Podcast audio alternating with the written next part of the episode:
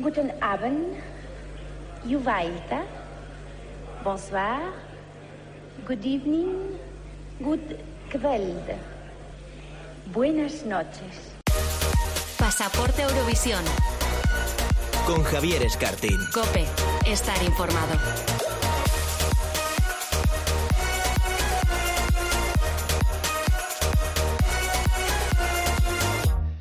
¿Qué tal? Muy buenas a todos, bienvenidos, bienvenidas a Pasaporte a Eurovisión, el primer programa dedicado al festival en una radio generalista. Antes que nada, feliz año a todos los que nos escucháis. Es verdad que en estos primeros 15 días, 15 días de enero han pasado tantas cosas que parece que el 2021 comenzó hace mucho. Asalto al Capitolio en Estados Unidos, una nevada del siglo que ha colapsado parte de nuestro país, en fin, un montón de cosas que casi nos han hecho olvidar que hemos arrancado hace poco un nuevo año, pero el protocolo manda, así que feliz año y veremos cuántas sorpresas más nos depara 2021.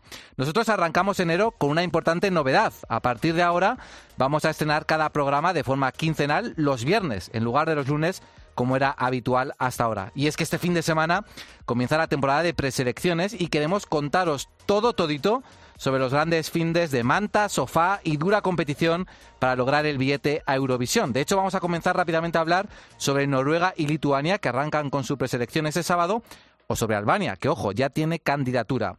En este primer programa también vamos a hablar con Manel Navarro, nuestro representante en 2017, y de telonero tendremos a, Dani Márquez para contarnos anécdotas de las participaciones de España, porque en este 2021 se cumplen 60 años de nuestro debut. Y recuerden que con Iván Iñarra seguimos husmeando en los cajones ocultos de televisión española sobre sus preselecciones internas. ¿Qué cantantes estuvieron a un solo paso de ir a Eurovisión? Prepárate porque si el 2021 ha empezado fuerte, también comienza con mucha fuerza Pasaporte Eurovisión. Bienvenidos.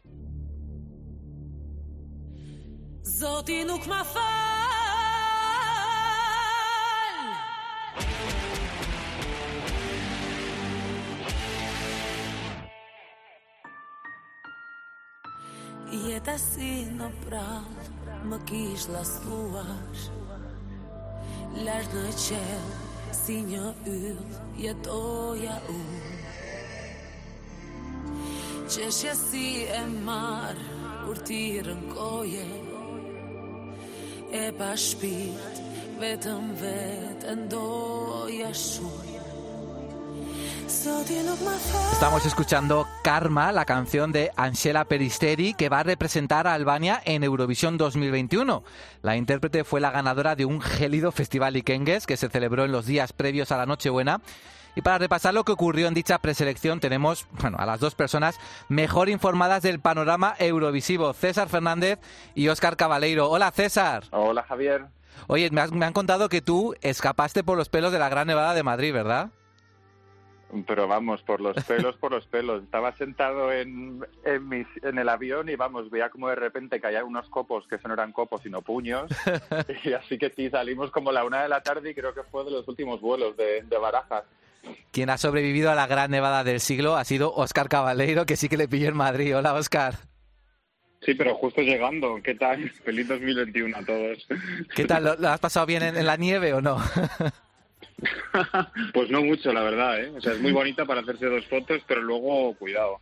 Bueno, también hizo mucho frío, fue en ese festival Ikengues que pudimos disfrutar a finales de año y que ganó esta canción precisamente. Karma, cuéntanos un poquito sobre quién es Angela Peristeri, eh, Oscar. Pues Angela Peristeri, eh, la verdad es que no es una desconocida para Festival Ikengues pero es verdad que nunca había participado en este festival eh, desde que Albania participa en el Festival de Eurovisión, que es desde el año 2004. Eh, ella se presentó en el Festival Ikengues en el año 2001, o sea, hace casi 20 años. Y la verdad es que mm, echando cuentas, si ahora tiene 34 años, mm, yo creo que más o menos debería tener unos 14 o 15 años la primera vez que se presentó. o, si, su biografía no miente. Sí, igual, igualmente con la edad puede ser, puede ser. Pues en aquella vez eh, no logró clasificarse para la final, eh, cantaba dúo con, con otro artista y luego pues eh, se dedicó a participar en otros programas, en otros festivales como Kenga Magic, que es otro festival muy famoso en Albania. Eh, no tuvo demasiado éxito y se fue a vivir a Grecia hasta que luego volvió hace unos cuatro o cinco años a Albania y sacó su primer disco eh, y esta vez pues eh, la invitaron a participar en el Festival Ikengues que no siendo eh, la máxima favorita digamos para para todos los fans o para toda la gente que sigue este tipo de festival, pues eh, al final pues sí que saltó con el triunfo. César, ¿a ti qué te parece la propuesta albanesa? Aunque ya sabemos que va a pasar por chapa y pintura antes de llegar a Rotterdam. Claro, pasará por chapa y pintura, pero así a primera, pues me parece una canción 100% albanesa, es decir, súper fiel a su estilo del drama, la diva y el buen grito. Está claro que esto es lo que los jurados en Albania tienden a valorar más y de hecho en el festival Ikengues casi todas las canciones iban un poco también por por ese estilo. Lógicamente de lo que hemos de lo que hemos escuchado ahora a lo que será finalmente lo que propongan Rotterdam será una canción completamente diferente, pero mm, a mí me parece un poco que es la canción albanesa que va a gustar mucho dentro del país y en los alrededores y a lo mejor son los puntitos suficientes para clasificarse como novena y décima y luego pues algo parecido a como, como pasó en el 2019.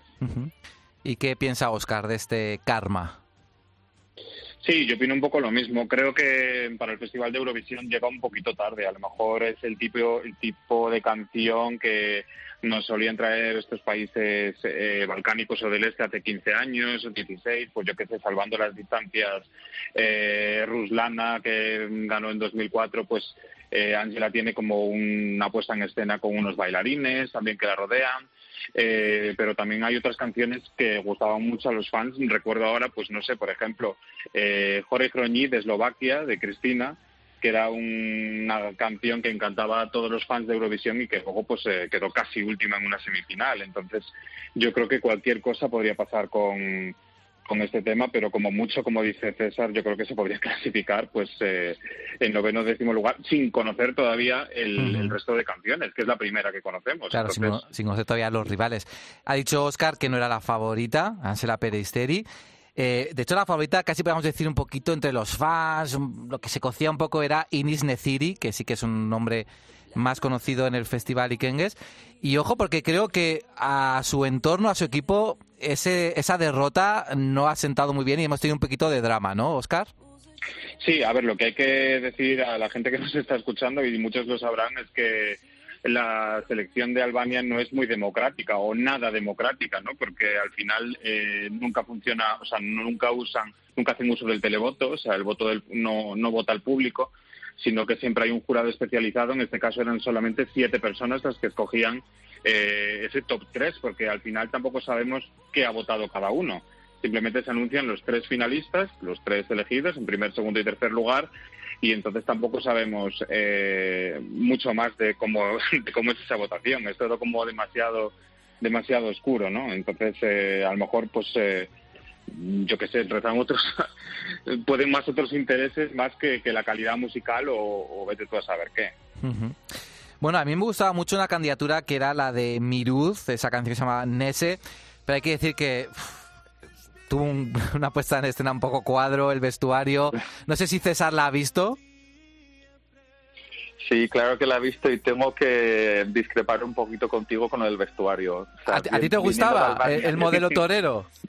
el modelo me parecían todos de un, de un gusto un poco cuestionable, pero me parecía que lo defendía muy bien y es que además eh, tampoco me voy a echar enemigos ahora encima, pero en, en el Festival Ikengues la gente también suele vestida muy recargada y muy de este rollo. Y a mí, sobre todo, lo que me gustaba mucho del vestuario, del vestuario y un poco de lo que llevaba es que hay que ser muy valiente para salir así en escena en un país como, como Albania, donde la visibilidad del colectivo LGTBI no está todavía, ¿sabes?, en, no es, no es demasiado grande que él se presente en un escenario así, me parece que tuvo bastante valor y pues desde aquí le aplaudo y me quito el sombrero. Ahora, algunas clases de baile todavía necesita, ¿eh? yo creo.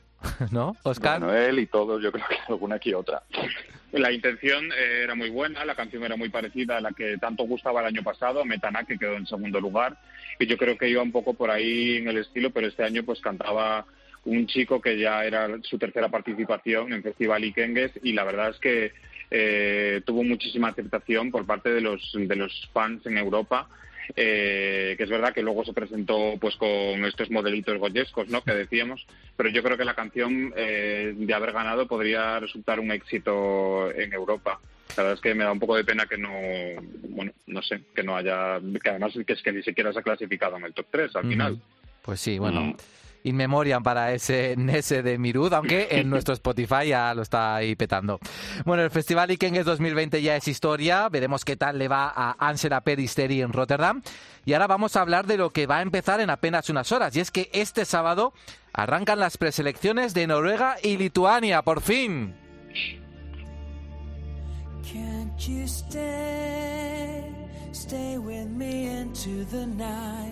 Vamos a empezar por el país nórdico porque, ojo, ojo, promete mucho la competición que nos ha organizado la NRK este año. Y el primer titular es que vuelven los ganadores del televoto del último festival. Hablamos del grupo Keino, que presenta nueva canción titulada Monument, y ya solo porque son los actuales ganadores del televoto ya son favoritos. Pero ojo porque no lo van a tener fácil porque hay otros nombres muy importantes, ¿verdad, César? Justo, bueno, de Keino también te quería comentar que en la rueda de prensa Justamente ellos hablaron de que en el 2019 saben que tuvieron mucho éxito con el público, pero nada con el jurado, y que la canción de este año van a intentar eh, tenerlo con los dos, o sea que mucha suerte. Y otro de los grandes participantes de este año, que yo estoy encantadísimo porque en el 2020 me encantó, fue Rain Alexander, al que podemos considerar un poco el ganador moral del Melody Grand Prix del 2020. Es un cantante y es un actor de musicales que tiene una trayectoria increíble, y un poquito con el fiasco del año pasado de las votaciones online, pues no se consigue clasificar en el top 4 de, la final de Noruega. Cabe destacar también que justamente los compositores de su canción son los mismos que compusieron Attention, la ganadora con, Ulrike. Morland, que ya participó en el festival en el 2015, y el otro compositor es Christian, que es el, un chico que era parte de A1, que era una boy band que tuvo muchísimo éxito mm, hace ya casi como 20 años y que también ha, compuesto varias canciones dentro del, Melody Grand Prix. Es verdad que es un poco curioso porque es verdad que Keino ahora mismo es el nombre más atractivo de ese plantel que nos han destacado de finalistas, pero por ejemplo su canción se ha desvelado hoy mismo viernes, pero eh, Reina Alexander es el como el último, ¿no? El que van a desvelar al final del todo. Mm, en esta pugna aparente que hay entre Keino y Reina Alexander, ¿a quién ve más favorito, Oscar? Yo creo que se espera bastante de la canción de Keino, pero es verdad que Reina Alexander tiene la espinita de, lo que decía César, del fiasco de las votaciones del año pasado y que ese televoto no funcionara en el último momento en la final y ya que era la canción que gustaba pues, a casi toda la gente, al público noruego también, y al final no se clasificó para la superfinal. Entonces yo creo que la mayoría de la gente está muy expectante de ver qué es lo que nos trae este año y por eso lo han dejado para el final.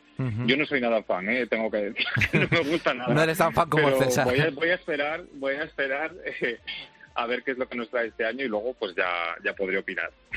Bueno, la dinámica del... También cabe destacar Dime, dime, Quería destacar también que dentro de, la lista de, artistas que ya están confirmados para la final, eh, hay que tener mucho cuidado con tics, que aunque parezca un poco como el, el, cantante así broma es el artista que más streaming ha tenido en Noruega en el 2020 mm. y que es compositor de canciones súper conocidas como por ejemplo Sweet by Psycho de, de Ava Max, o sea que también habrá que tener ese nombre que no está dentro de la esfera que ya participa en el Melody Grand Prix, pero yo, si este le voto yo creo que tendría, tendríamos que tener mucho, mucho cuidado con él también.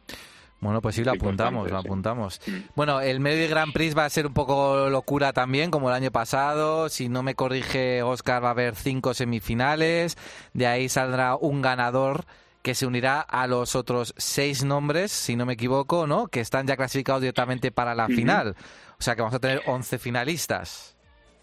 Sí, va a haber cinco semifinales y va a haber otra ronda más de repesca también ah. para escoger una canción más, un wildcard eh, este año hay que decir que hay eh, una canción más que el año pasado, son un total de 26, o sea que es el número más más grande que han tenido en la historia de la competición. Y es verdad que mm, pues eh, no va a haber público como como, como esperábamos. en otros países. Sí y y normalmente pues cada semifinal se hace en un pueblo en una ciudad del país pero este año se van a hacer todas en el mismo estudio cerca de Oslo Eh, y lo dicho, pues empezando el 16 de enero hasta la gran final, que será el, el día 20 de febrero, cuando conoceremos a ese, a ese ganador. Bueno, como tenemos... Seis ya están en la final, como decías, y las otras seis, pues una de cada semifinal, pues eh, eh, formarán pues los 12 finalistas. Bueno, como tengo muchas ganas de ya de preselección, de ya estar el sábado ahí viendo qué ocurre en Noruega, vamos a escuchar un poquito de esas cuatro primeras semifinalistas. Vamos a empezar con la canción de Stina Chalin que se llama Elevate.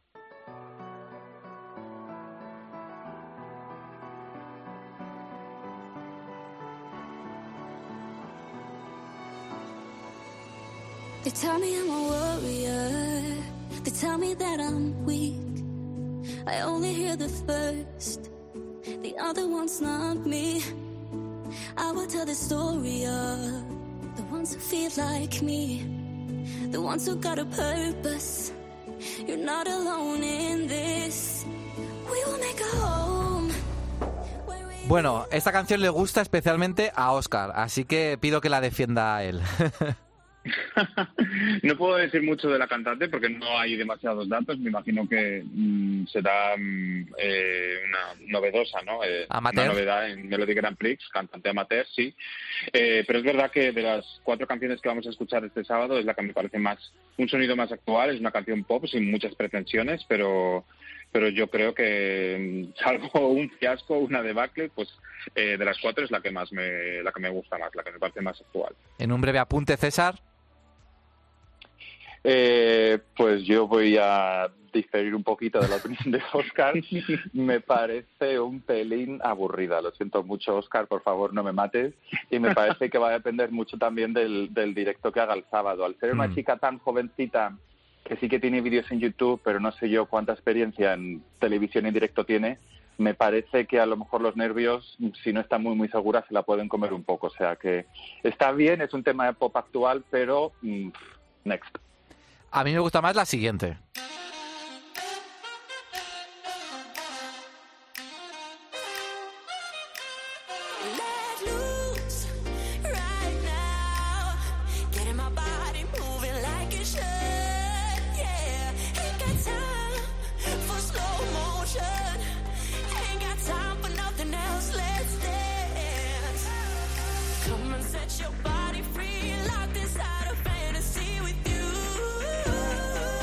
A Marco, nuestro técnico, mueve así con la cabeza y creo que le gusta más también esta. A ver, César, ¿qué te parece a ti este Let Loose de Blacks Mafian y Hassel? O Hazel, quién sabe, no sé. Pues estoy de acuerdo contigo y con el técnico. O sea, esta canción de las cuatro es la que más me gusta. Cuando las estaba escuchando un poquito antes para, para ver cómo eran, la verdad que a primera escucha es la que más me ha entrado. Sé que el tema de la trompeta está un poco ya como que demasiado visto tanto en el festival como en el mundo del, del pop, pero no sé, estamos en el 2021, necesitamos canciones de fiesta y menos baladas y de estas cuatro pues es la que más me ha gustado de largo. ¿Comparte ese- este entusiasmo generalizado, Oscar? Sí, la verdad es que yo creo que está bien. Es una canción así un poco eh, con sonidos un poco noventeros que siguen estando otra vez eh, de moda y Blosse Mafian es una banda que ha tenido algún éxito tanto en Noruega como en, en algunos países de Europa y pues no sé, veremos qué tal es la puesta en escena en directo y, y a ver qué pasa. ¿no? Vamos a cambiar de registro con la siguiente candidatura.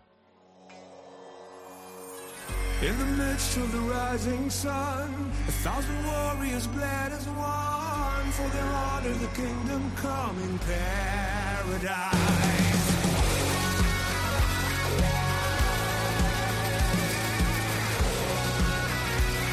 Faded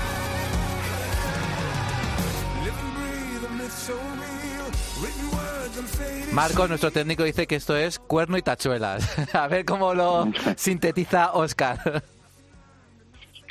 Sí, la verdad es que eh, es un artista veterano, eh, tiene 52 años y ya tiene un montón de álbumes en el mercado.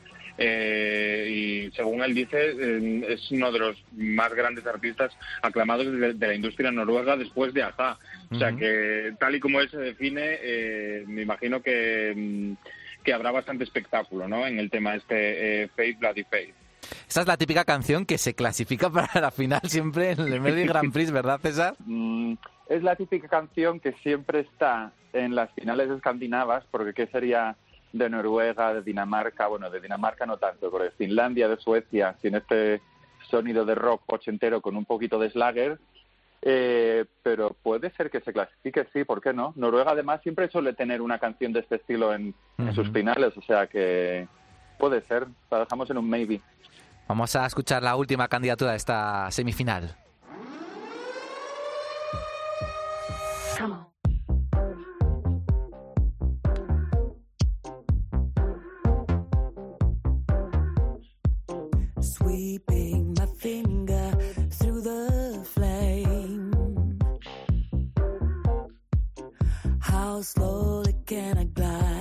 Not getting burned in this game? How long can I handle the heat? Bueno, esto ya es más pop, ya más lo, lo más tópico. ¿Qué le parece a Oscar esta canción que se llama Playing with Fire de Betty Bell? Bueno, pues la verdad es que me deja un poco indiferente esta canción. Es verdad que luego, eh, viéndola, y según cómo se haga en directo, eh, todo puede cambiar, pero eh, me parece una canción pop normal, sin, sin mucho. La verdad es que ella es una artista veterana también, igual que la anterior. Eh, eh, lleva como 30 años dedicada al mundo, en el mundo de la música y ha trabajado con artistas como Jamie Cullum, o sea que Oh. experiencia no le va a faltar. A César, ¿cómo le deja esta, este Playing with Fire? Pues un pelín frío. Al principio la canción, guardando un poquito las distancias, me recuerda un poco al sonido de Royce Murphy o incluso al nuevo disco de Jesse Ware, pero según va pasando un poco el tema, como que se va desinflando y me deja un poco un poco frío, sí, la verdad. No creo que, que tenga muchas posibilidades de, de clasificarse. Bueno, veremos a ver qué pasa este sábado en Noruega, en esa primera semifinal. También, como hemos dicho, comienza la preselección en Lituania, que también va a ser maratoniana. Lo más llamativo hasta el momento es que The Roop, los ganadores de la preselección el año pasado, estarán compitiendo, eso sí, directamente en la final con una nueva propuesta tras sonar como favoritos para la edición pasada con On Fire. Veramos- veremos qué tal les va. E iremos comentando la preselección lituana aquí en Pasaporte Eurovisión. Y de Lituania viajamos a Israel porque Eden Allen ya tiene tres propuestas finalistas. Recordad que hace unas semanas dijimos que el público podía votar entre 12 propuestas, o mejor dicho, maquetas que no estaban cantadas por ella. Y ahora ya conocemos cuáles son las opciones finales. Así suena, por ejemplo, La La Love.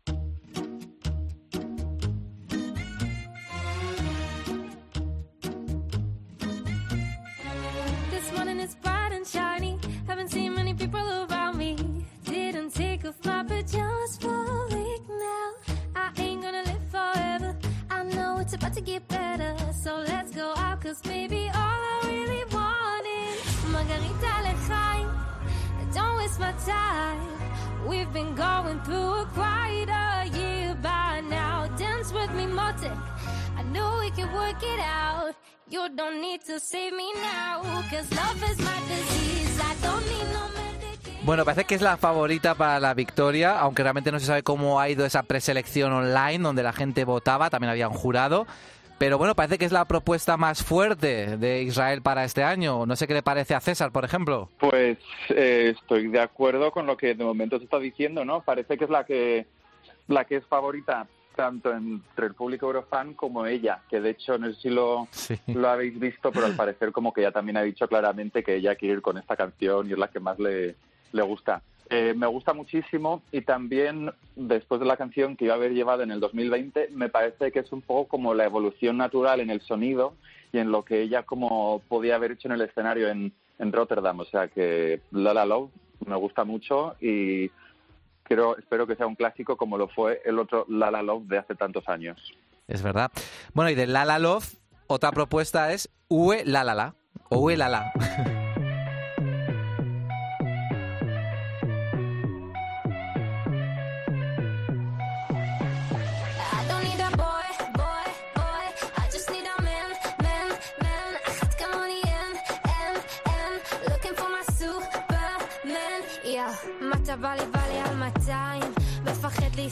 Bueno, esta esto tiene un espíritu más urbano, por decirlo de alguna manera. Entre La La Love y Ue La La La, ¿qué- ¿en qué se queda Oscar? Yo me quedo con el La La Love, ya que lo conocíamos de 2012, me sigo quedando con, con el La La Love de Israel también. Es verdad que Uelala es un poco más urbano, como tú dices, ¿no? Suena- me suena un poco más como a Lola Índigo, pero Mm.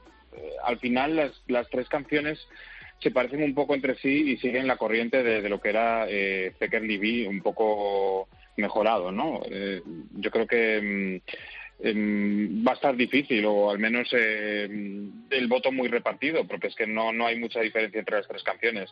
Pero yo me, me quedo con, con La La Love como las apuestas de momento. Además, Oscar y yo siempre tenemos la, la broma de que las- estas canciones de, que, les ha- que le hacen a Eden Allen es que son como cinco canciones en una. O sea, entonces, y van cambiando del, del segundo 0 al 20 es una, del 20 al 50 a otra, y luego las juntan ahí, y luego encima se parecen muchas entre ellas. O sea que, en fin. Y todo en tres minutos. Y ¿sí? todo en tres minutos, que es una proeza. Bueno, vamos a escuchar la tercera opción y ahora votamos, ¿eh? Por una de ellas. Vamos con Set Me Free. Take a look what we become. It's been so long. Getting you out of my life, I feel so strong. Set me free. Feel my beating heart in perfect harmony. Don't let me down.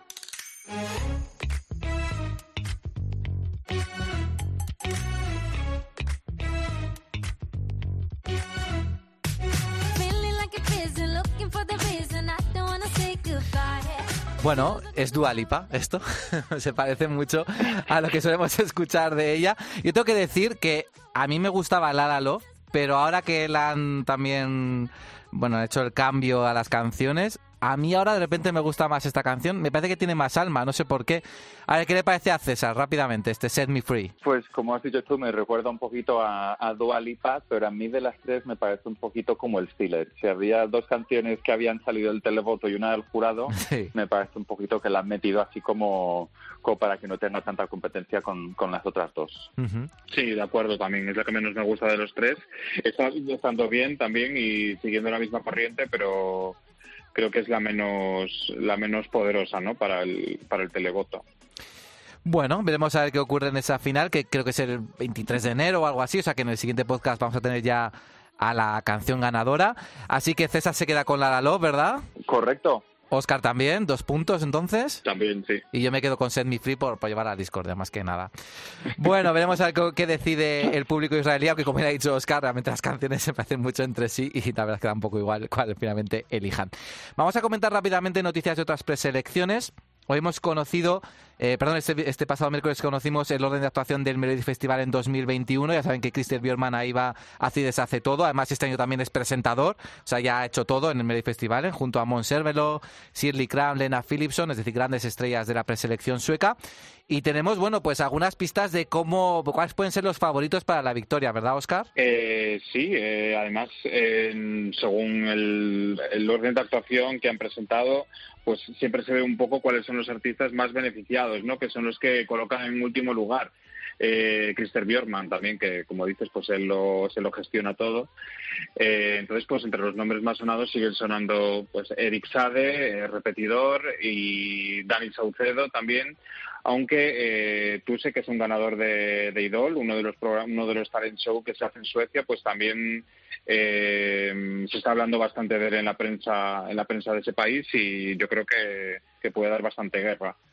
Se suele decir que el que actúa el último de la última semifinal es como el favorito de Björkman para Eurovisión, que en este caso sería Eric Sade, y el segundo favorito sería el que canta el último de la primera, que en este caso es Dani Saucedo, que también serán ya los dos favoritos que teníamos previos, ¿no? Y luego, como bien ha dicho, ojo a Tuse, que cierra la semifinal 3, y en la semifinal 2 cierra Dotter, que fue la segunda del año pasado. Por cierto, que las mamas este año están un poco ya más dispersas, están cuartas en su semifinal. No sé si a César también esto más o menos era lo que le podía esperar del, del orden de actuación, o cree que puede haber alguna sorpresa. Siempre puede haber alguna sorpresa. Lo de al final, la, la canción que, que actúa la última, en la cuarta semifinal, hemos tenido también en los últimos años algún que otro fiasco. O sea que a ver si Mm. Lo que está haciendo es un poquito jugar con nosotros, despistarnos y encontramos que el ganador de este año va a ser, pues yo qué sé, Álvaro Estrella. Oye, Álvaro Estrella, que igual lo tenemos aquí en este podcast, ¿eh? ya veremos, a ver si salen bien las gestiones. Vamos a repasar también rápidamente las novedades en Finlandia. También tendremos preselección este año y hay mucho Eurovisivo ahí, ¿verdad, Oscar? Sí, la verdad es que ha sido sorprendente el- la tabla de artistas que nos han presentado, eh, más que nada porque es que hay un poco de todo y muy poco de su propio país. No sé si es que los artistas finlandeses no quieren presentarse a UMK, que es como se llama la preselección eh, finlandesa, pero pues eh, podemos ver, nos encontramos con Laura, que es una eterna eh, eh, participante en Estilaul, en Estonia, eh, y ha representado a Estonia dos veces también, y este año se presenta por Finlandia. Eh, también está Pandora, que es una artista sueca que estuvo en Melody Festival en, eh, hace bastantes años ya, en 2003 y 2004. Eh, y como sorpresa también está Axel Kankarranta, que es el ganador del año pasado, que si bien había dicho inicialmente que no se iba a volver a presentar para volver a partir si, si no lo elegían eh, directamente, eh, pues eh, ahí lo tenemos con, con una canción otra vez. Ha recapacitado, ha recapacitado. Bueno, curioso, por ejemplo, de Verona, que hablábamos de la- esa candidatura en el anterior podcast, tenemos a los dos intérpretes eh, ahora por separado, uno representando, intentando representar a Estonia, otra ahora representando, intentando representar a Finlandia, porque además es que, claro, yo he dicho, "¿Y ¿por qué Laura ahora se, pre- se presenta para, para Finlandia? Y es que vive en Finlandia, y eso no lo sabía. Y por eso es la norma única que pone la UMK para que se puedan presentar los cantantes a su preselección. Así que veremos a ver, a partir ya de esta semana estamos empezando a conocer las canciones y cuando tengamos ya todas las analizaremos en este podcast. Y no quiero terminar, no quiero despedirme de Oscar y César sin hablar, bueno, de esa encuesta anual que hace la radio EAC Radio donde se vota por las canciones favoritas de los eurofans de toda la historia del festival. Y nos sigue gustando mucho Euforia, o eso parece, porque por noveno año consecutivo se ha convertido en la más votada. ¿Qué votó César? ¿Votaste? Por supuesto que voté, hombre, como buen Eurofan había que votar en este en este top también. ¿Y tú elegiste, tú votaste por Lorín o te decantaste por otras opciones? Me decanté por otras opciones porque mm, este top 250 siempre suele beneficiar a las canciones de los últimos años, entonces ya como buen fan viejuno que soy, me dediqué más a votar a canciones de los 70, los 80 y los 90, o sea que los 12 puntos fueron para I Trinity Tesser de Italia 84. Toma ya. Y el 12 de Oscar, los 12 points desde Galicia, ¿para quién fueron? Bravo, un aplauso. Yo estoy con César también. Yo soy también de la vieja escuela. mis votos, mis votos han sido también un poco dispares, eh, pero a mí me gusta mucho la canción del año 95, que es la de Suecia, que es eh, Sipo May de Jan Johansen. Cuando dicen que son de la vieja escuela es que son ya viejos directamente. Bueno, Lorin fue, como decimos, la- la más votada. Luego Lenny Foureira, que recuperó la medalla de plata en detrimento de Duncan Lawrence, que cayó al bronce. Y la española, eh, o la candidatura española que, que más votos recibió fue Pastora Soler, que se quedó en novena posición, que no está nada mal, además subiendo tres posiciones. Y a la gente le duele que gane Euforia, pero es que es verdad que ha sido el gran hit de los últimos años en Eurovisión y es normal, ¿no? A ver si en este 2021 hay una canción de tanto éxito que logra desbancar a Lorin. Bueno, pues nada, César, Oscar, nos vemos este sábado con las preselecciones, ¿no? En Noruega. sí, sí, perfecto. Prepara la manta, ¿eh, Oscar? Que vamos a tu casa. Vale, aquí os espero. Un abrazo, adiós. Cuidaos, chao. Chao.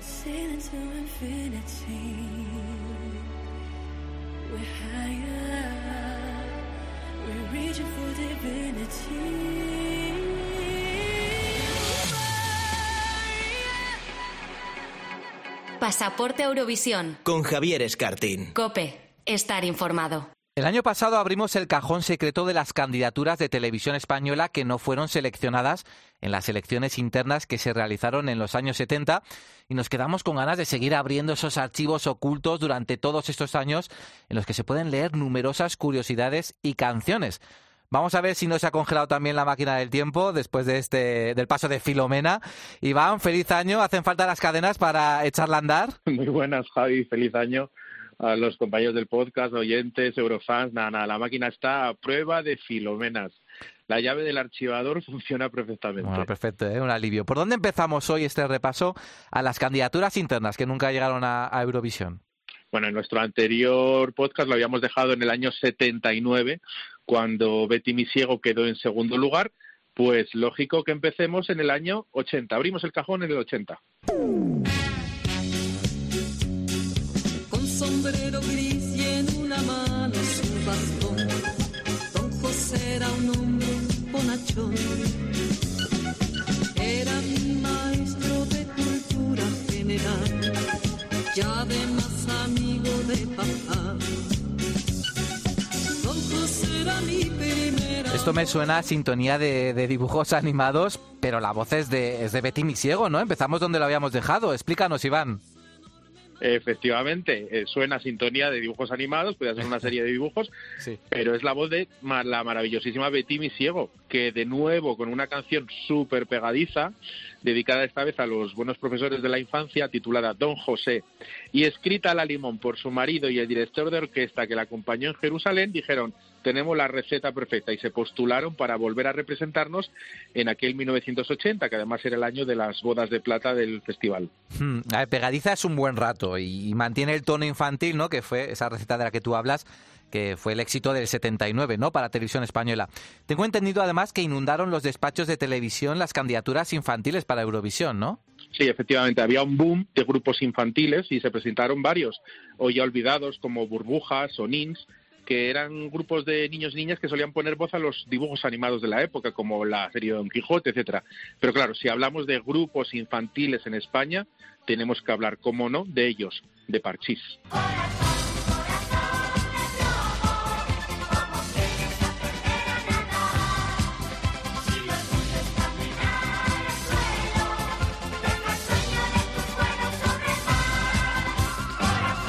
La verdad es que es muy similar al estilo de canción infantil que también buscaba Betty Misiego, precisamente.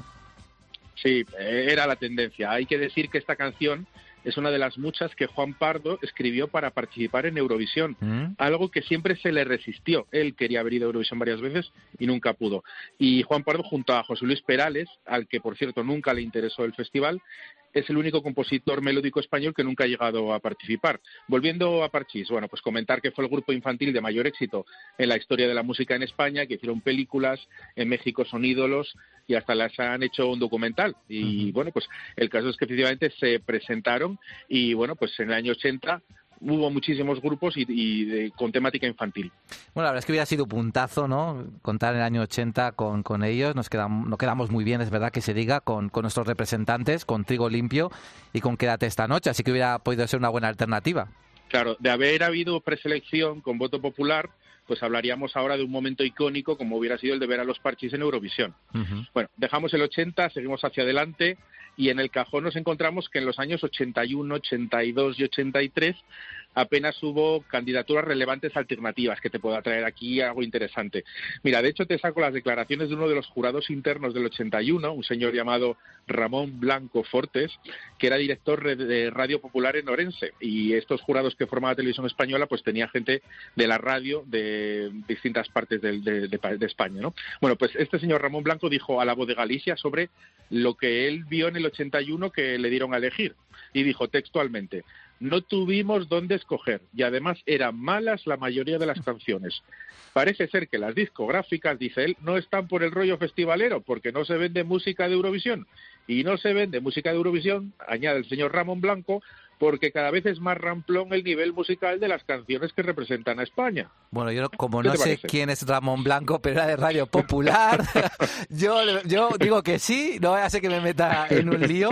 Y además, hombre, no andaba equivocado porque obtuvimos resultados un poco malos en aquellos años, ¿no? Incluido el cero de Remedios Amaya. Exactamente. Y para eso, en el año 84, que es donde paramos ahora, hubiera sido necesaria una revolución y casi, casi se produce.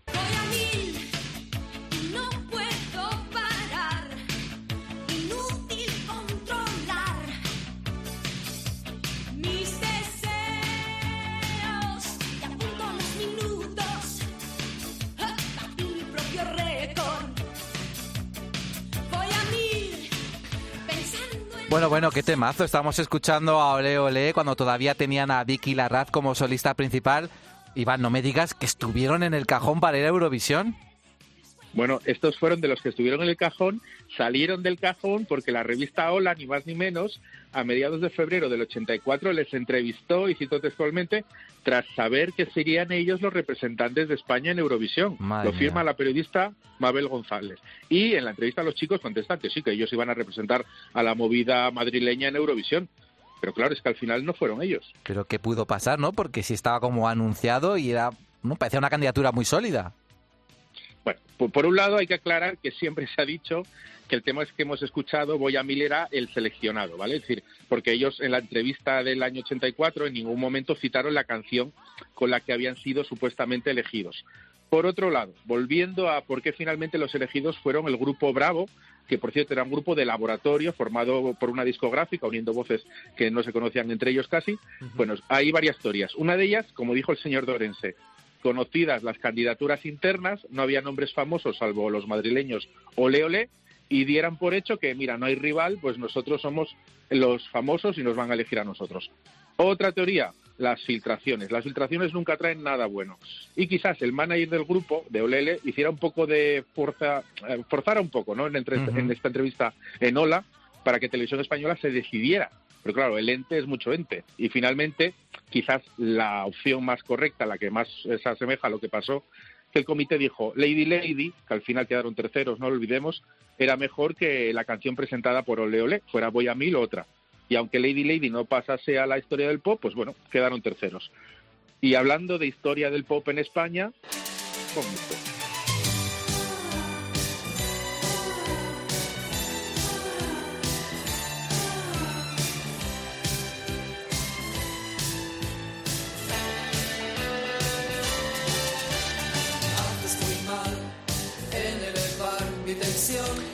Esta es una de esas situaciones en las que a los eurofans nos gustaría tener una máquina del tiempo y cambiar el rumbo de la historia, porque es que esto es un himno.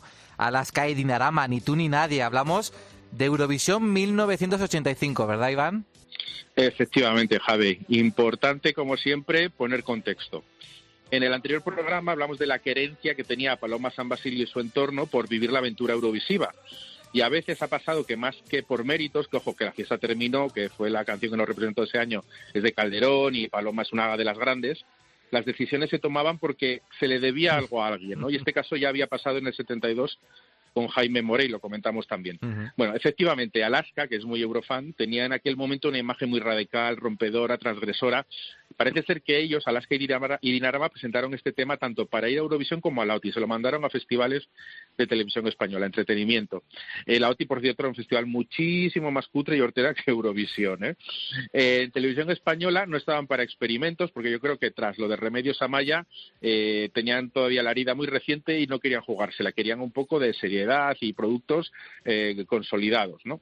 Bueno, pues teniendo a Paloma que venía de triunfar con Evita, pues pensaron que sería la mejor opción, supongo. Bueno, así fríamente, claro, uno puede entender, ¿no? Que finalmente prevaleciera esa decisión. Pero, Iván, ¿tú cómo crees que hubiera quedado en Eurovisión ni tú ni nadie? Bueno, en aquellos momentos en Eurovisión, años och- 80, mediados de los 80, se llevaban canciones muy, muy, muy comerciales. Y en la edición del 85, Finlandia llevaba una canción parecida a Ni tú ni nadie, se llamaba El Akun El Ama, Viva la Vida. Quedaron en noveno lugar. Lo que sí está claro es que como legado habría sido un lujo que esta canción formara parte de nuestra historia eurovisiva, como ya lo es de la historia del pop español. Eh, por cierto, Javi, oye, ahora con el toque de queda, eh, ¿qué te parece si antes de que cierren nos vamos a tomar algo? Uy, qué propuesta, ¿no? Sí, sí. ¿Y dónde te apetece ir? A ver. Pues mira, ahora que Filomena se está yendo, qué mejor que al calor del amor en un bar, claro.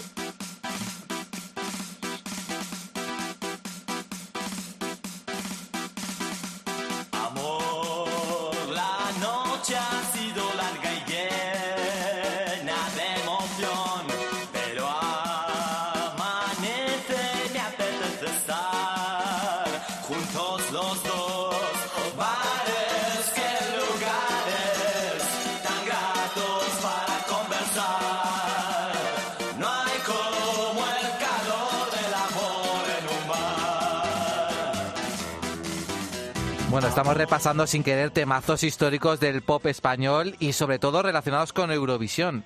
Iván, ¿en serio los Gabinete Caligari estaban en el cajón de televisión española? Rotundamente sí, y además porque el propio Jaime Urrutia lo confirma siempre que se lo preguntan. Y en estos micrófonos de la COPE lo dejó claro. Y mira, te voy a contar una anécdota. Esta canción estuvo preseleccionada para ir al Festival de Eurovisión de 1986. Ah, sí. Te lo juro.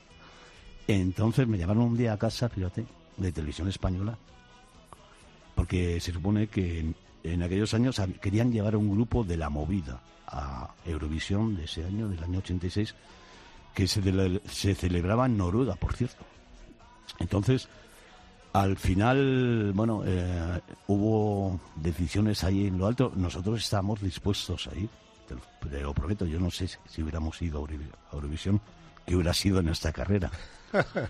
Te lo digo en serio. Y al final fue un grupo que se llama Cadillac, con una canción que se llamaba Valentino, que no era muy de la movida, pero bueno, España quería representar más su movida que española con un grupo.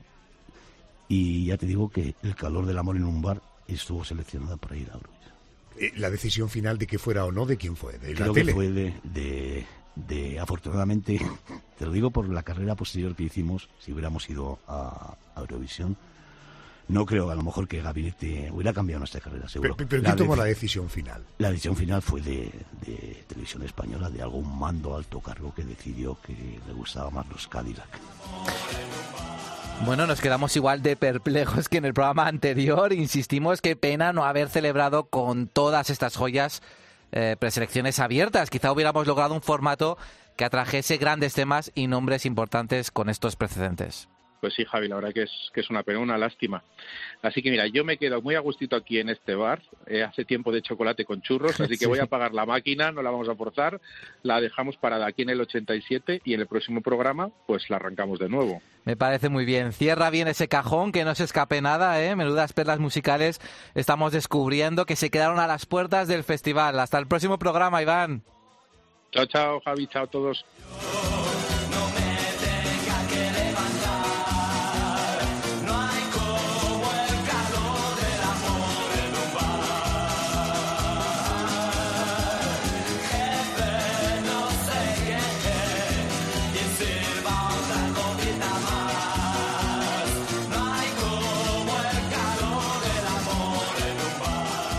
Pasaporte a Eurovisión. Cope, estar informado.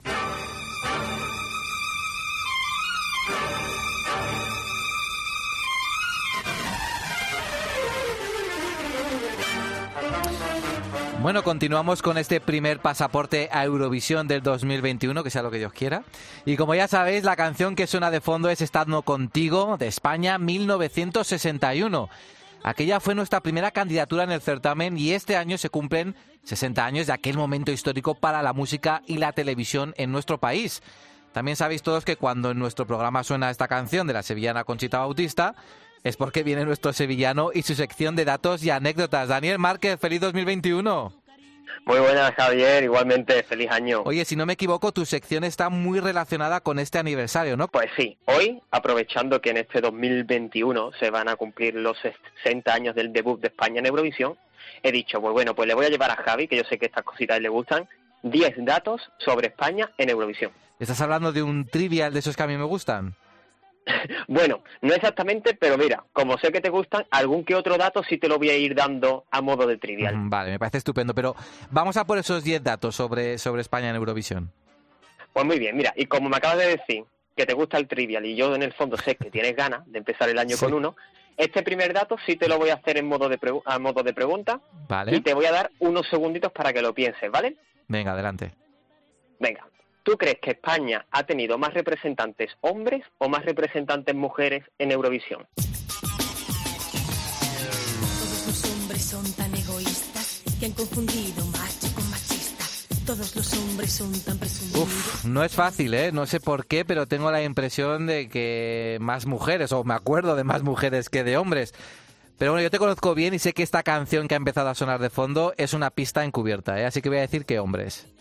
Pues muy bien, muy bien, con un puntito para ti. Efectivamente, la canción Hombres de Eva Santamaría era una pista. Esta canción que fue la que nos representó en Eurovisión 1993. Bueno, no sé de qué hablas porque tú ni habrías nacido probablemente, ¿no? Bueno, ya estaba en camino, ya me Ah, faltaba bueno. poco para nacer. Bueno, Bueno, España, sí, efectivamente, ha enviado eh, en más ocasiones solistas masculinos. Exactamente, ha enviado 23 solistas masculinos. En cuanto a las mujeres, han sido 21. Mm, bueno, está igualado, está igualado. Sí, bueno, mm, está igualado si tenemos solamente en cuenta los solistas, pero España también ha enviado grupos y duetos. En un- ha mandado un total de 13 grupos y duetos. Así que al desgranar los componentes de estos grupos, la cifra de hombres se nos eleva hasta 46. Y la de mujeres, pues se nos queda en 38, casi una decena menos. Fíjate, lo que decía, ¿no? La, la impresión general es que han ido más mujeres representando a España en Eurovisión que hombres. Quizá tenga que ver que nuestro top 3 han sido todo gracias a ellas. Pues sí, mm, prácticamente todos nuestros top 3, todos nuestros top 3 han sido mujeres, menos uno, que es el de Bravo, que aunque su vocalista principal era una mujer, realmente era un grupo mixto. Y bueno, Javi, vámonos con el segundo dato, porque si hay alguien bueno en cálculo en casa ahora mismo, habrá dicho 23 solistas masculinos, 21 femeninas, 13 grupos. No me salen las cuentas de los representantes que deberían haber ido a Eurovisión en estos 60 años. Y bueno, eso es porque España ha enviado a algunos artistas más de una vez. Uno de ellos es, por ejemplo, el Niño de Linares. Yo soy aquel que cada noche te persigue. Yo soy aquel que por quererte ya no vive. Hombre, Rafael, que este año pasado ha celebrado sus 60 años sobre el escenario. Así que felicidades desde aquí, con un concierto en el Wizzing Center, por cierto, que, que tuvo Punto mucha polémico. polémica. Sí, sí. Pues sí, Rafael ha hecho 60 años sobre el escenario. Esperemos que aguante muchos más.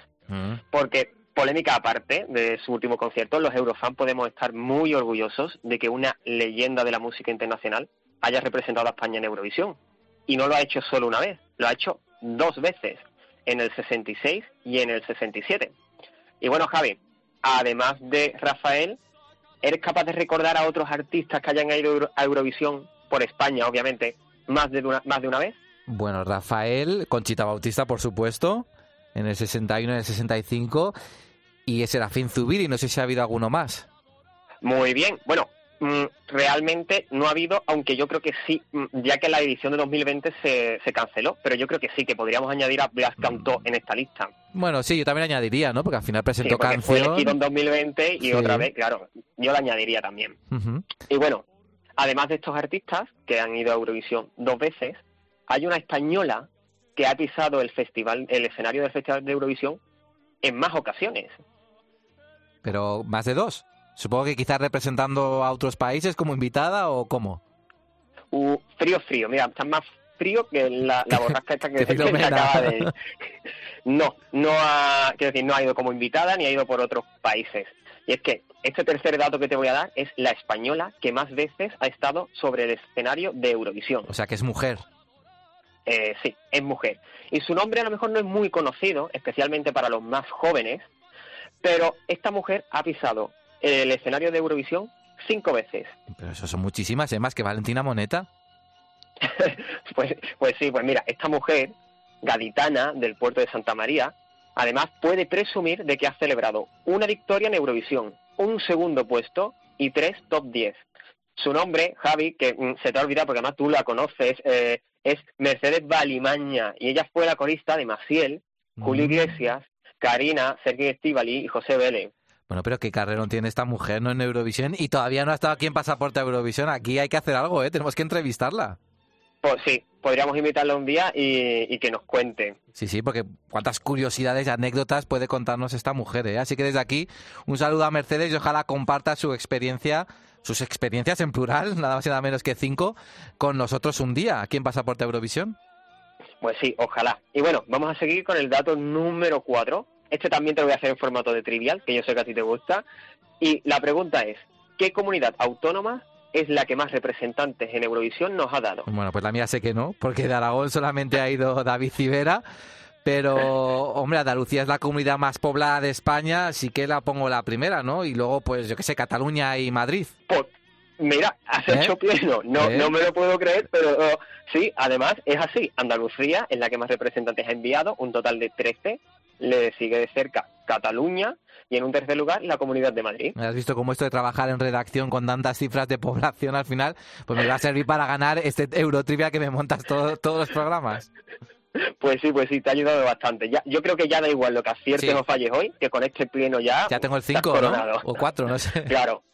Bueno, pues vámonos con el dato, este sí, ahora viene el dato número 5, que está un poquito relacionado con el anterior, porque hemos hablado de los representantes por comunidades autónomas, eh, pero también hemos tenido representantes que no han nacido en España. A ver si quiero que los intentes recordar, te voy a dar unos segundos y espero que esta canción te sirva como pista.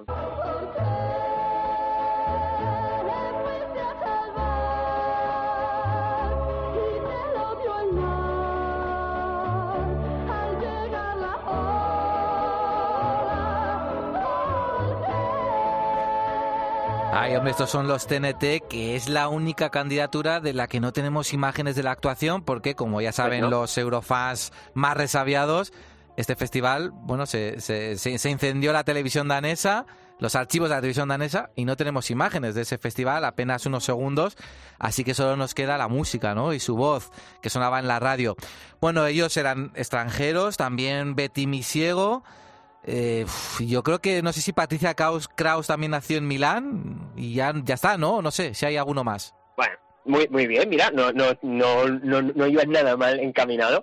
Sí, efectivamente, los TNT eran de Uruguay, Betty Misiego de Perú, Patricia Kraus, efectivamente, aunque tiene nacionalidad española, nació en Milán, en Italia.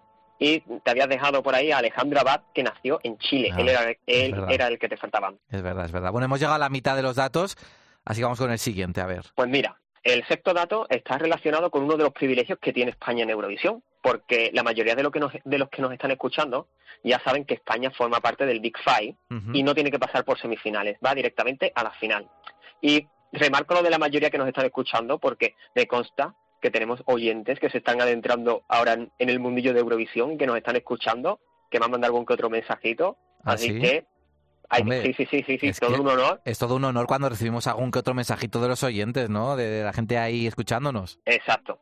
Pues bueno, pues este sexto dato se lo vamos a dedicar a ellos y es que aunque España no tiene que pasar por las semifinales actualmente, hubo un año en el que sí tuvo que pasar y fue en 1996 con esta canción.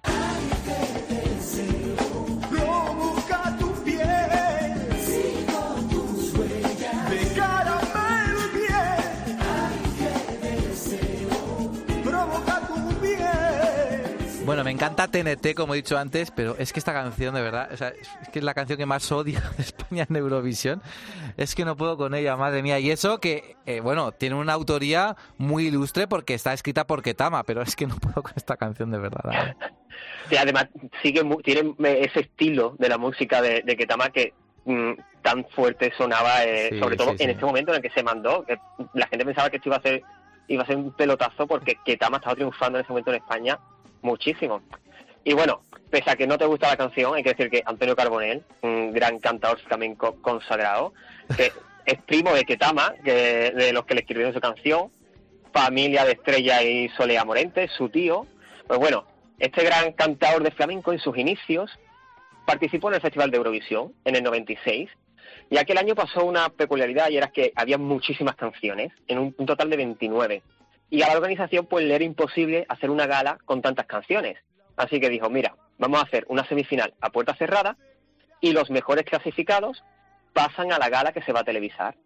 Antonio quedó decimocuarto, así que se garantizó el puesto en la final. Bueno, el único artista español hasta la fecha que ha tenido que pasar por una semifinal y por nuestro bien, porque que ese privilegio no cambie, porque si nos guiamos por las votaciones de los últimos años, tiene pinta de que nos quedaríamos en semifinales más, de una vez. Pues sí, yo creo que si tenemos que pasar por semifinales hoy en día, mm, lo tenemos crudo para llegar a alguna que otra final. Y bueno, ya que me sacas el tema de las votaciones, los siguientes datos van a estar relacionados con las puntuaciones. El séptimo en concreto tiene que ver con la puntuación que recibimos. Y así también a modo de trivial, te pregunto, ¿qué país crees que es el que más nos vota en Eurovisión? Bueno, te voy a decir Portugal, pero seguro que a Lorenzo no le gusta escuchar esto. ¿no? que le dieron un cero ahí que todavía nos duele. Pues, pues has acertado, es Portugal, el país que más puntos nos da a España, y le sigue muy de cerca Francia y completa el podio Suiza. Y bueno, el octavo puesto, eh, el, octavo, el octavo dato es el mm, contrapuesto a este, y es ¿a qué país España vota más? Pues mira, este lo, lo voy a cambiar. Tengo la corazonada por el filón musical que tenemos con ellos, especialmente yo que es uno de mis países favoritos en Eurovisión. Y voy a decir Italia. Pues mira, no está mal tirada esa, porque como tú dices, España e Italia tienen ahí un filón musical, compartimos muchos artistas, podía ser una opción. De Mm. hecho, Italia es uno de los tres países a los que más vota España. Bueno, ha estado cerca, Pero ha no, estado cerca. No lo es. Eh, has estado muy cerca. Porque los países a los que más ha votado España en Eurovisión históricamente son Portugal, Alemania e Italia. Pero hay que decir que el orden varía un poquillo según si tenemos en cuenta las semifinales o no. Quiero decir, si sumamos los puntos que España ha dado en semifinales y finales, Portugal se lleva la palma y es el país que al que más hemos votado, porque Alemania e Italia no participan en semifinales. Claro. Pero si tenemos en cuenta los puntos de la, solamente de la gran final, Alemania se pone en cabeza, que es el país al que más ha votado España, el segundo Italia y el tercero Portugal. Yo creo que poca gente eh, diría lo de, lo de Alemania. La verdad que ha sido uno de los países favoritos de, de los españoles normalmente en Eurovisión. Bueno, y vamos con los últimos dos datos. ¿Cuáles son? Pues mira, el noveno, también relacionado con la puntuación, es la canción española que más puntos ha recibido. Recibió un total de 125. No ganó, pero se quedó cerca, quedó en segundo lugar. Yo creo que no va a hacer falta ni preguntarte cuál es, Javi, porque para muchos expertos a nivel internacional, esta canción es la mejor que España ha enviado a Eurovisión. Y es Eres tú, de Mocedades.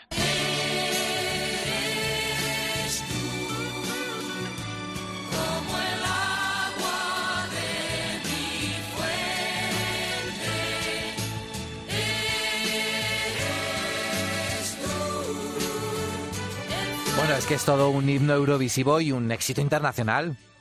Pues sí, estoy totalmente de acuerdo con esa descripción que le das, porque Eres tú, que fue compuesta por Juan Carlos Calderón, es una de las canciones más exitosas de la música española. Así, algunos datos que te voy a dar sobre esta canción es que Juan Carlos Calderón recibió el Premio Mundial de la Sociedad Americana de Compositores por esta canción. También la canción se colocó durante 17 semanas, que no son pocas, en la lista Billboard. Se colocó incluso en el top 10 de esta lista. Hay como unas 70 versiones de Eres tú grabadas en muchísimos idiomas y más que no sabremos que hay por ahí.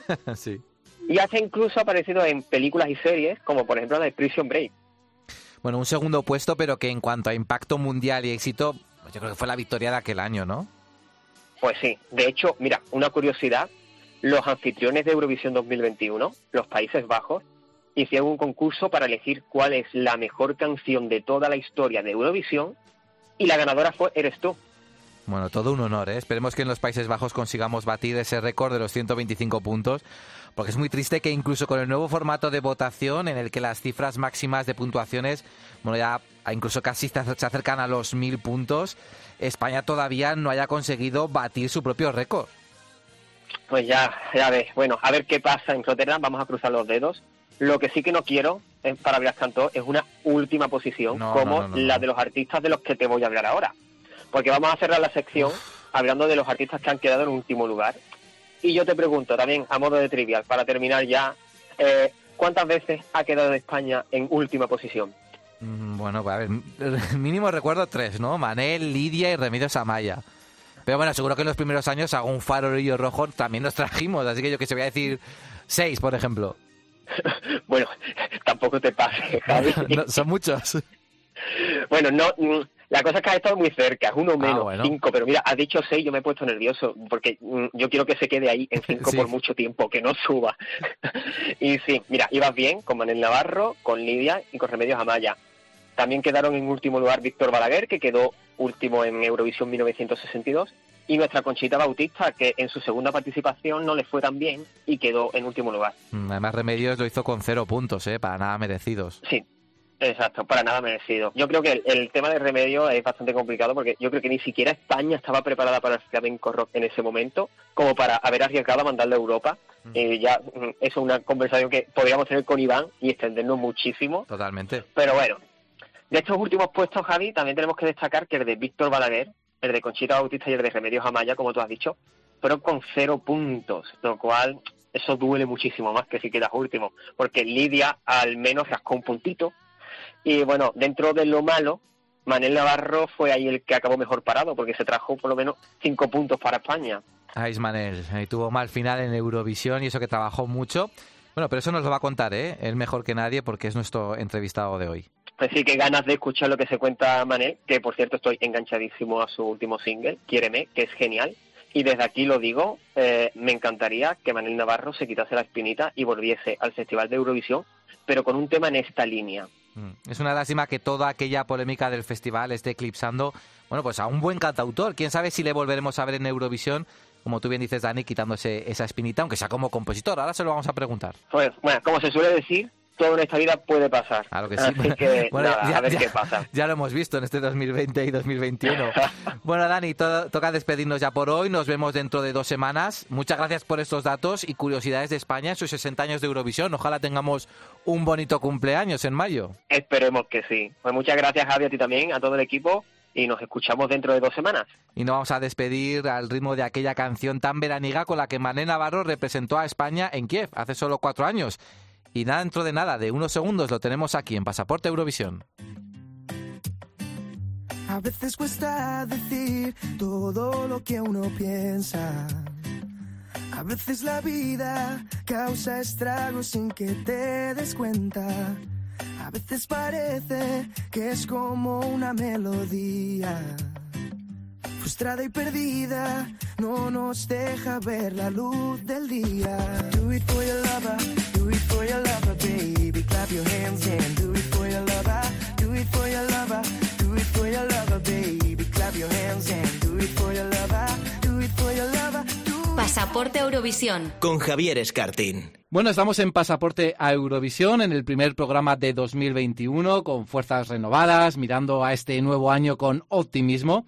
Y tenía muchas ganas de tener en este programa a nuestro siguiente invitado. Para mí, Eurovisión 2017 fue un año muy especial porque descubrí por primera vez lo difícil que es el camino de un artista en Eurovisión. Tuve la suerte de coincidir con él varias veces, incluso durante unos días en Tel Aviv, durante uno de los, bueno, podemos decir bolos previos al festival. Y nada, me siento muy feliz de poder saludar a Manel Navarro. Hola Manel, ¿qué tal? Hola, buenas, tío, ¿qué tal? Muy bien, oye, gracias por estar en Pasaporte a Eurovisión en este primer programa de 2021. Eh, te quería preguntar en primer lugar cómo has vivido estos meses de pandemia, porque bueno, ha sido especialmente duro para todo el mundo, pero creo que incluso a ti te ha afectado mucho profesionalmente porque has sido de cancelar dos giras, ¿no? Sí, efectivamente, he tenido que cancelar dos giras y se me ha retrasado el lanzamiento de EP otras dos veces. Que al final, pues bueno, la cuarentena pues y todo esto del COVID nos afectó a todos mucho y sobre todo al sector al sector artístico nos dejó un poco un poco tocados Para- ya que todo lo que eran directos y todo eso estaba pues pues paradísimo lo bueno que sí que aproveché para componer mucho y, y para hacer nuevos temas todo todo este año. Acabamos de estrenar 2021, supongo que todavía quizás un poquito pronto, pero hay una buena perspectiva de tener esas giras, esos conciertos que se cancelaron en 2020. Pues espero que sí, aún no tengo nada nada previsto, pero pero sé que vamos a anunciar fechas para para este 2021. Así que bueno, que la gente esté atenta porque Habrá porque novedades, ¿no? Sí, seguro que sí. Oye, ¿dónde has pasado el confinamiento? ¿En Madrid? ¿En Cataluña? ¿Cómo, cómo lo has hecho? En Madrid lo pasé, lo pasé en Madrid en, en la Latina, en un pisito en un pisito chiquitito que tenía antes, Sí. pero pero bueno, al final tampoco tampoco fue tan doloroso. A mí lo de estar solo tampoco lo llevo lo llevo tan mal. Bueno, y como has dicho, fue productivo porque de ahí han salido nuevos temas. Manel Navarro es un ejemplo de que hay vida más allá de Eurovisión, incluso aunque no se consiga un gran puesto, porque has estrenado varios singles y en muy buena compañía siempre. El último, por ejemplo, con Beli Basarte y esa preciosa canción que se llama Quiéreme. ¿Por qué elegiste a ella para, para esta canción?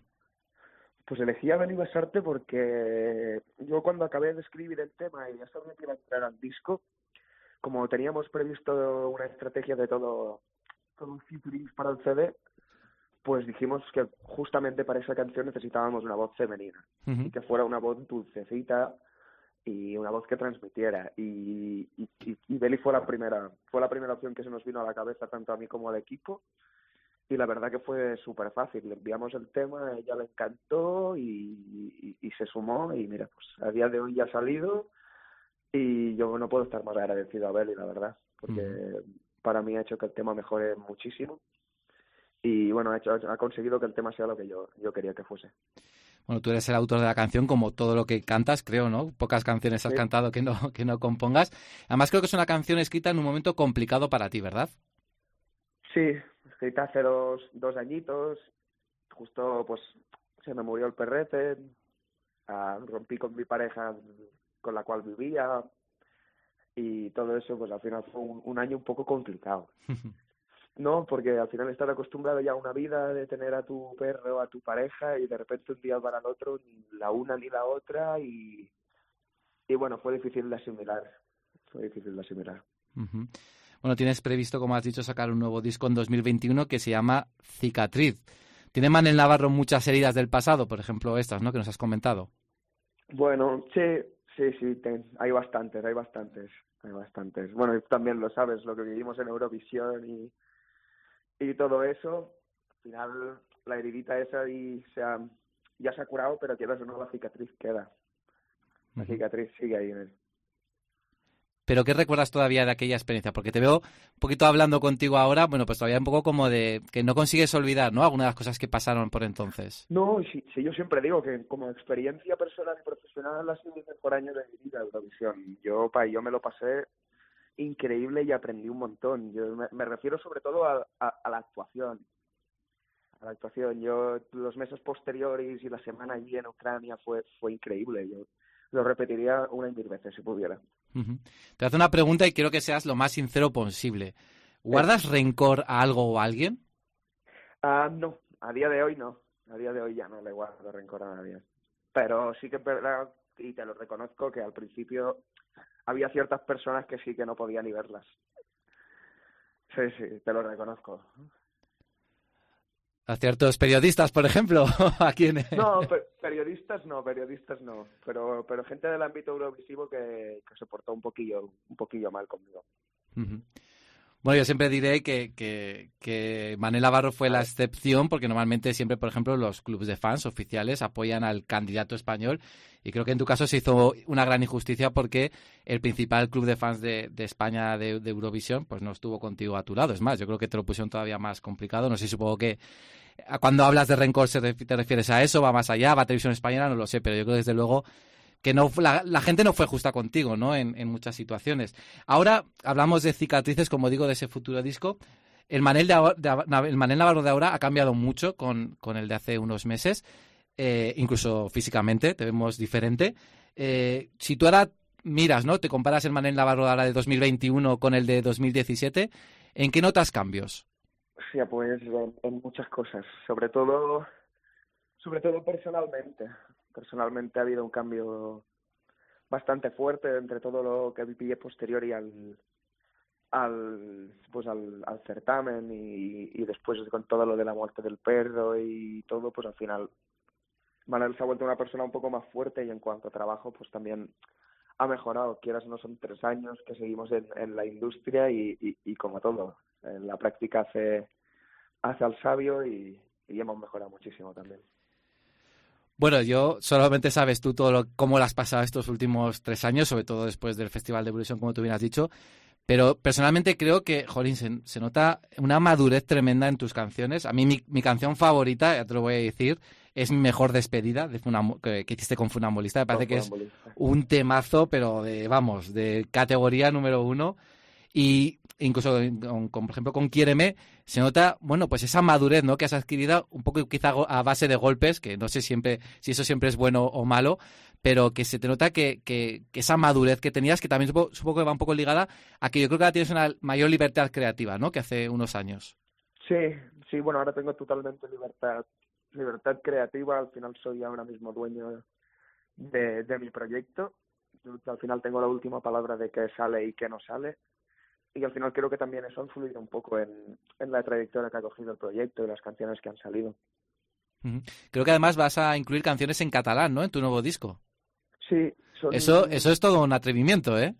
Sí, a ver, no va a ser ninguna canción inédita en catalán, pero sacaremos versiones de canciones en, en castellano. Como mi mejor despedida sacamos el cuñat de la vida y el que te vaya bien sacamos el, el, el vagi bé, con Belén Aguilera. Ujú. Pero, pero canciones así inéditas y únicamente en catalán no, no habrán en el disco. Bueno, lo digo, por ejemplo, porque Miki, el, el hasta ahora último representante de, de España, también ha incluido varios temas en catalán en, en su último disco. O sea que hay ahí, Sí. yo creo que una corriente que está empezando a, a florecer, que yo creo que hay que tener muy en cuenta de cara a las esas. Somos un país ¿no? con muchas lenguas y, y eso también queda manifiesto en el mundo de la música. Yo no sé, a mí ya digo que me he quedado con mi mejor despedida como mi canción favorita. En estas últimas que has sacado, pues eso, Quiéreme o Que te vaya bien con Belén Aguilera, ¿con cuál te quedas? ¿O con cuál es más especial para ti? Pues, a, a ver, yo por especial me quedo también con mi mejor despedida porque es la que abre como la nueva etapa. No, y al final yo soy muy fan de Funambulista y una canción suya que, pues que me acompañó durante estos años complicados, que se llama la de Ya Verás, que canta con, con Andrés Suárez. Y para mí sería la más especial por, por, por todo, ¿no? Por ser el principio del nuevo proyecto, por ser confunambulista. Y, y, y todo eso, pues yo creo que mejor despedida sería la más especial. Y luego te pondría, te pondría Quiéreme la segunda. Eh, bueno, ya sabes que Blas Canto va a ser nuestro representante en 2021, en mayo, si todo va bien, que esperemos que sí. Eh, además, bueno, compartís representación, ¿no? Estáis muy, muy cercanos, en- al menos en, en lo que es la industria. Eh, ¿cómo, ¿Cómo te imaginas tú a Manel Navarro en 2021 en Eurovisión? Teníamos la experiencia de Universo, que fue el año pasado, que finalmente pues, no llegó al festival por la cancelación. ¿En qué crees que está trabajando Blas Canto de cara a sorprendernos en ese festival? ¿O cómo te lo imaginas tú? Pues, a ver, yo, la verdad, Blas es un vocalista increíble, que nunca falla una nota. Ah, y, y bueno, yo leí que había presentado cuatro canciones para Eurovisión. Eso parece, sí. Eso parece, porque imagínate que a mí no me cuentan nada desde, desde el equipo. O sea, no te voy a poder arrancar nada, ¿no? Ninguna, ninguna primicia. Y no, y no es porque no quiera, es que no sé nada, de verdad, es que no sé, no sé nada. Solo me han dicho que de las cuatro ya saben cuál es. Ah. Me han dicho que es bastante mejor que Universo, pero no sé, no puedo decirte nada más, porque es que ni la he escuchado ni nada. O sea, que la canción... O sea, esto, es- esto es una exclusiva lo que me estás contando, man, ¿eh? o sea, la canción de 2021 ya está elegida. Bueno, elegida, elegida no lo sé, me han, me- me han dicho que tienen una que es muy buena. Ajá. Bueno, bueno. Bueno, bueno, estamos expectantes, ¿eh? Por supuesto, de, de escuchar ese temazo. A ver qué nos sorprende Blas Canto este año. A mí Universo me gustaba, ¿eh? Tengo que decirlo. Es verdad que quizá no, No, no, era sí. Del todo competitiva igual para el festival, pero iba muy en la línea de lo que hace normalmente Blas Cantó. Oye, hablando de, Blas, eh, encuentro cierto paralelismo contigo, porque él, por ejemplo, eh, fíjate, no ha llegado todavía al Festival de Eurovisión, pero también ha tenido problemas, especialmente con los fans, como, como te pasó a ti, bueno, tuvo que cerrar las redes sociales. Yo no sé si has hablado algo con él sobre esto o cómo lo ves tú, ¿no? La- la- no sé, parece como que, quitando alguna excepción como Miki, el camino que hacen los representantes españoles en Eurovisión es como muy duro, ¿no? Hasta, hasta llegar al festival, estar tanto en el foco de, en el ojo del huracán, en el foco, tantas críticas. ¿Crees que puede llegar a ser eh, algo contraproducente para muchos artistas cuando, bueno, piensa la posibilidad, ¿no? De, ir a Eurovisión. A ver, contraproducente no, pero sí que es verdad que al, que tú estás representando a tu país como si fueras la selección española de fútbol, pues al final entras allí como en un debate que todo el mundo puede opinar y todo el mundo se puede sentir representado o no por ti. Si yo, al final de a mí todo lo que me pasó yo lo puedo llegar a entender, ¿eh? yo ya pues agua pasada y tal.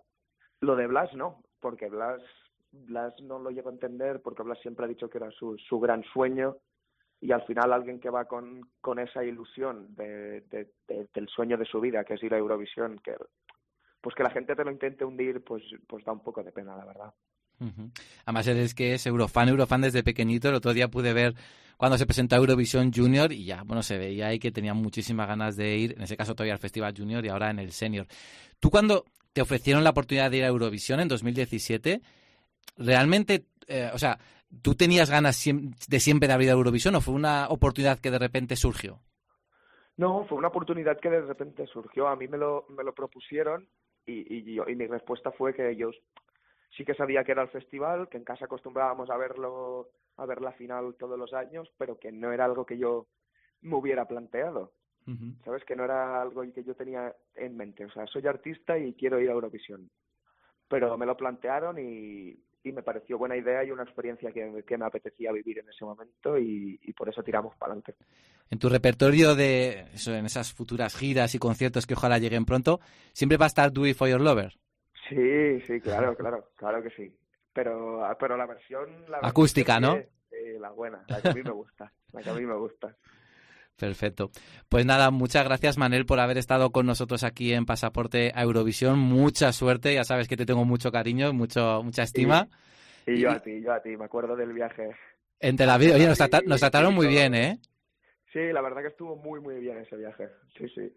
Oye, ¿tú te em, presentarías, por ejemplo, como autor? Tú que ahora vemos que yo creo que estás explotando esa faceta sobre todo de, de autor, que yo creo que repito que has adquirido una madurez tremenda. ¿Tú en un futuro te verías a lo mejor presentando canciones para eh, preselecciones de, de Eurovisión en voces de otros artistas? Pues ¿Te sí, animarías a pues- ello? sí, la verdad que me animaría y, y es más, me encantaría. Me encantaría. Pues oye, igual en un futuro tenemos ahí canciones de Manel Navarro sonando en preselecciones o en Eurovisión. Ah, Pues, pues ojalá, yo lo, fir- lo firmo ya, eh, lo firmo ya. Genial, pues nada, muchas gracias Manel. Y mira, como he dicho que mi canción favorita era mi mejor despedida, me voy a despedir contigo con esta canción, ¿de acuerdo? Perfecto. Un abrazo, Manel. Un abrazo, amigo. Cuídate mucho. Chao. Gracias por todo. Chao.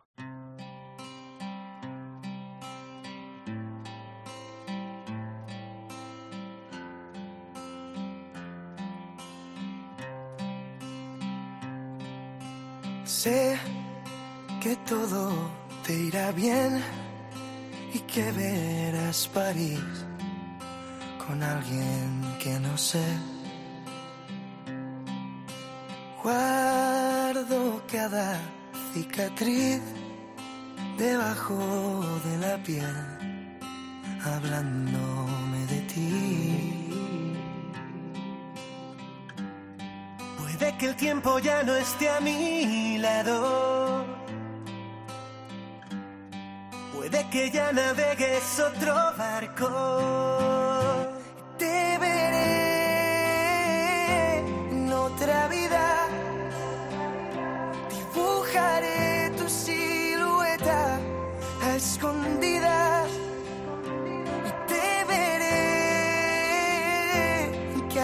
Esquina regalaré mi mejor despedida. Bueno, pues hasta aquí este primer pasaporte a Eurovisión de 2021. Gracias a Manel Navarro por la entrevista, la verdad. En sus palabras, yo sigo todavía apreciando cierto dolor, ¿no? Por todo lo que tuvo que pasar durante su etapa eurovisiva. Pero bueno, lo importante es que sigue haciendo música y Eurovisión para él, bueno, es como una cicatriz, una herida de guerra de la que también aprendió y mucho. Y ojo a ese detalle que nos ha contado sobre la canción de Blas cantó para Rotterdam 2021. Es cierto que esta entrevista se grabó antes de los rumores de una posible preselección, aunque nunca se sabe, ¿eh? Igual Blas hace un pastor a Soler y acude a una gala con la canción garantizada, como pasó con Quédate conmigo. Ya veremos. Nosotros nos despedimos y lo hacemos precisamente con mi mejor despedida de Malén Navarro y Funambulista. Muchas gracias a todos los oyentes y si sobrevivimos todos, nos vemos aquí dentro de dos semanas en Pasaporte Eurovisión. Adiós. En cada esquina regalaré mi mejor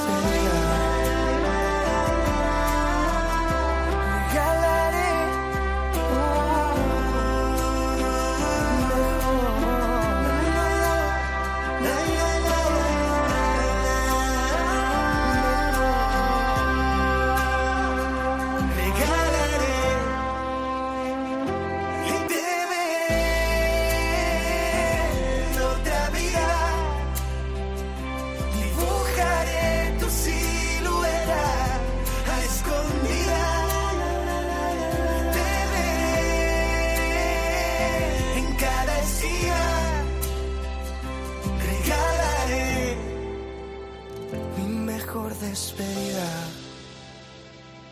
Pasaporte a Eurovisión. Cope, estar informado.